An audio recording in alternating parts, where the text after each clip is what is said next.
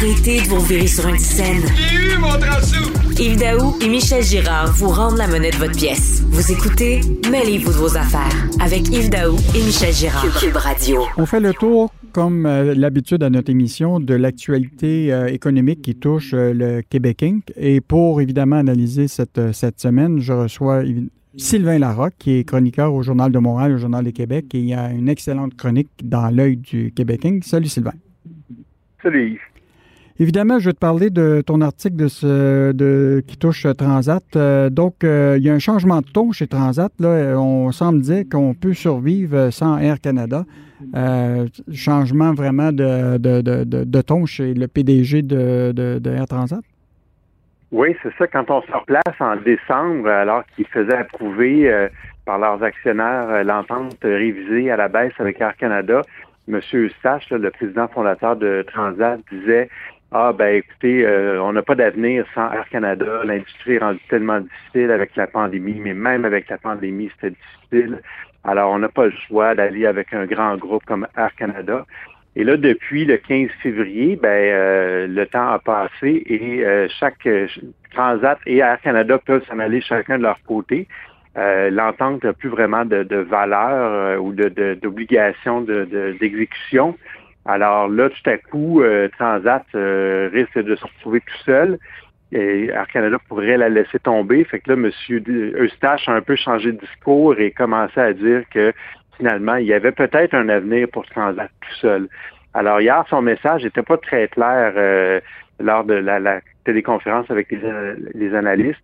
il disait, ben oui, on pourrait survivre, nous, tout seul Transat, on a un plan d'affaires. Notre première option, ça reste d'aller avec Air Canada. Mais pour la première fois, il a aussi parlé de M. Pelado qui a une offre, comme on le sait, pour mm. Transat. Donc, il soufflait un peu le, chaud et le froid. Il ne voulait pas déplaire à personne, on dirait. Mm. Ben, euh, euh, je, te rappellerai qu'il y avait quand même le président euh, ou le chef de la direction de, la Caisse de dépôt, qui est quand même actionnaire de 5,8% qui avait quand même rappelé l'importance pour le voyagiste d'avoir un plan B. J'ai l'impression que le message a passé. Oui, tout à fait. D'ailleurs, M. Euh, Eustache a repris ces mots-là, plan B, euh, plan C, même, il a dit. Euh, fait que clairement, il avait entendu ce que le, président de la Caisse avait à dire là-dessus. Mais euh, ils ne sont pas sortis de, l'auberge. Quand je regarde, ils sont obligés de trouver au moins du financement pour 500 millions de dollars. donc, d'ici la fin de leur exercice au 31 octobre, c'est quand même tout un défi. Oui, c'est ça. On réalise pas à quel point ça coûte cher euh, gérer une compagnie aérienne et les avions et tout ça. Mhm. Donc, oui, cinq, ils ont besoin d'un demi-milliard là, euh, pour passer l'année. Et donc, là, ils espèrent que ça dépend si la, transaction passe avec Air Canada ou non. Mais euh, là, ils, vont. C'est clair que s'il n'y a pas de transaction avec Air Canada, ils vont avoir besoin de l'aide du mhm. gouvernement fédéral pour, pour survivre. Alors, s'il leur manque 500 millions, c'est pas le cas de Lightspeed, qui eux autres ont quand même. ils nagent dans les millions et là, ils viennent de faire une acquisition. Oui, une grosse acquisition, 440 millions, une entreprise qui s'appelle Vend, une entreprise, je pense qu'il n'aurait pas pu aller plus loin que ça pour faire une acquisition. Ils sont allés en Nouvelle-Zélande. Euh, une, genre de petit Lightspeed là-bas, euh, qui fait un peu la même chose qu'eux, des, des, logiciels pour les commerçants et tout ça. Euh, donc, une belle acquisition pour, pour Lightspeed. ils ont, c'est quand même cher, hein? Cette entreprise a des revenus de même pas 40 millions de dollars. Et là, ils payent 440 millions. C'est fou les, les, les, valeurs en ce moment dans le secteur technologique. Euh, et on se rappellera aussi que Lightspeed avait fait une autre acquisition au mois de décembre de 500 millions aussi à peu près euh, pour Upserve. Donc vraiment une entreprise qui vaut maintenant 9 milliards en, bourse. Incroyable. en pleine croissance et en plein, en plein, vraiment en mode acquisition. Hum. Euh, la, la, caisse de dépôt est actionnaire de combien encore de Lightspeed? Je pense qu'ils sont autour de 10 10 mhm. ou 15 mhm. oui, de gros actionnaires. Parlant d'une autre euh, entreprise là, euh, qui ne semble pas trop affectée encore par euh, le fait que les cinémas ont été vraiment affectés par la crise, c'est la technologie D-Box qui fait à de longueur, qui fait des sièges là, qui, qui bougent pendant que tu écoutes l'écran. Qu'est-ce qui se passe avec eux? Oui, D-Box, euh, ben, en fait, ils auraient pu être très, très durement frappés par la pandémie parce qu'au début, leur marché à eux, c'est vraiment les cinémas. Ils vendaient des, des sièges au, Cinéplex Odéon de ce monde pour avec des billets qui étaient vendus plus cher parce que ça bougeait, puis ça avait comme une expérience additionnelle. mais là, avec la pandémie, un peu avant la pandémie, il avait déjà commencé à faire des sièges pour le consommateur moyen, pour son cinéma maison. Et là, évidemment, avec la pandémie, ça s'est beaucoup développé, ce marché-là.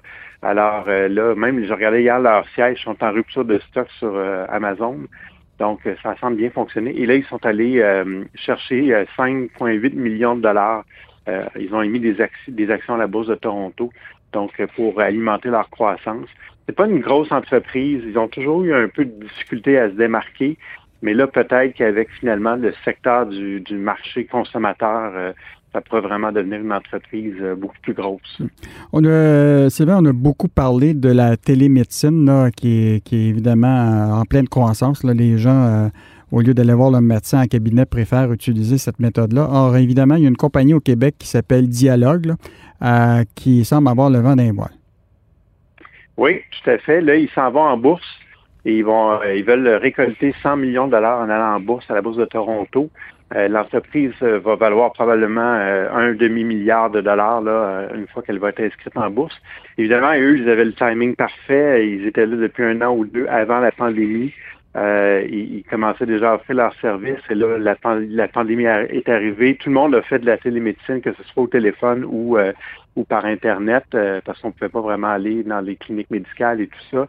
Euh, donc, ils ont beaucoup de gros clients même. Ils ont Google, les, employés Google peuvent euh, utiliser les services de dialogue de Samsung, euh, de la, Banque nationale, des, grandes entreprises comme ça. Et donc, là, franchement, c'est vraiment, ils s'en vont sur la, piste d'accélération, on pourrait dire. Et ils sont, les, les, gros actionnaires de dialogue, il y a euh, justement la Banque nationale, il y a Sun Life, il y a Power Corporation, donc des, des, puis la Caisse de dépôt est là-dedans aussi. Donc ça va être euh, intéressant de les suivre aux autres euh, à l'avenir. En terminant, partenariat inusité entre Mirego et Premier Tech. Là, Premier Tech qui est un géant de l'horticulture au Québec, ben, dont le siège social est à Rivière-du-Loup. Explique-nous cette alliance-là.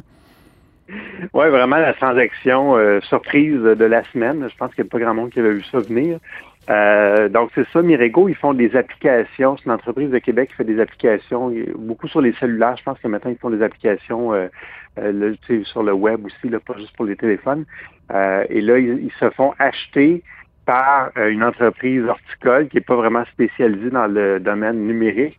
Mais ce qu'on ne sait pas, c'est que Premier, Premier Tech est en train de développer un secteur numérique. Donc, ils se sont dit, l'alliance avec Mirego va nous aider à aller plus vite dans le secteur numérique. Et Mirego, de son côté, s'est dit, euh, ben, euh, Premier Tech sont présents dans une centaine de pays, ont des bureaux dans une dizaine ou une quinzaine de pays. Donc, euh, ça va nous aider aussi à nous développer à l'international. Et c'est des fonds qui vont nous permettre de faire des acquisitions, d'embaucher des gens et tout ça. Donc, des fois, dans le monde des affaires, il faut penser en, dehors de la boîte, comme on dit. Mm. Et euh, moi, j'ai très hâte de voir ce que ça va donner, cette transaction-là. Mm. Donc, le champ est plus vert dans le numérique que dans l'horticulture. On pourrait dire ça. On pourrait dire ça. Écoute, merci. C'était Sylvain Larocque, qui est chroniqueur au Journal de Montréal, au Journal de Québec, et qui a une chronique dans le journal le samedi, dans l'œil du Québec pour faire le tour de ce qui se passe dans l'actualité de, de nos fleurons au Québec et de nos entreprises. Merci, Sylvain.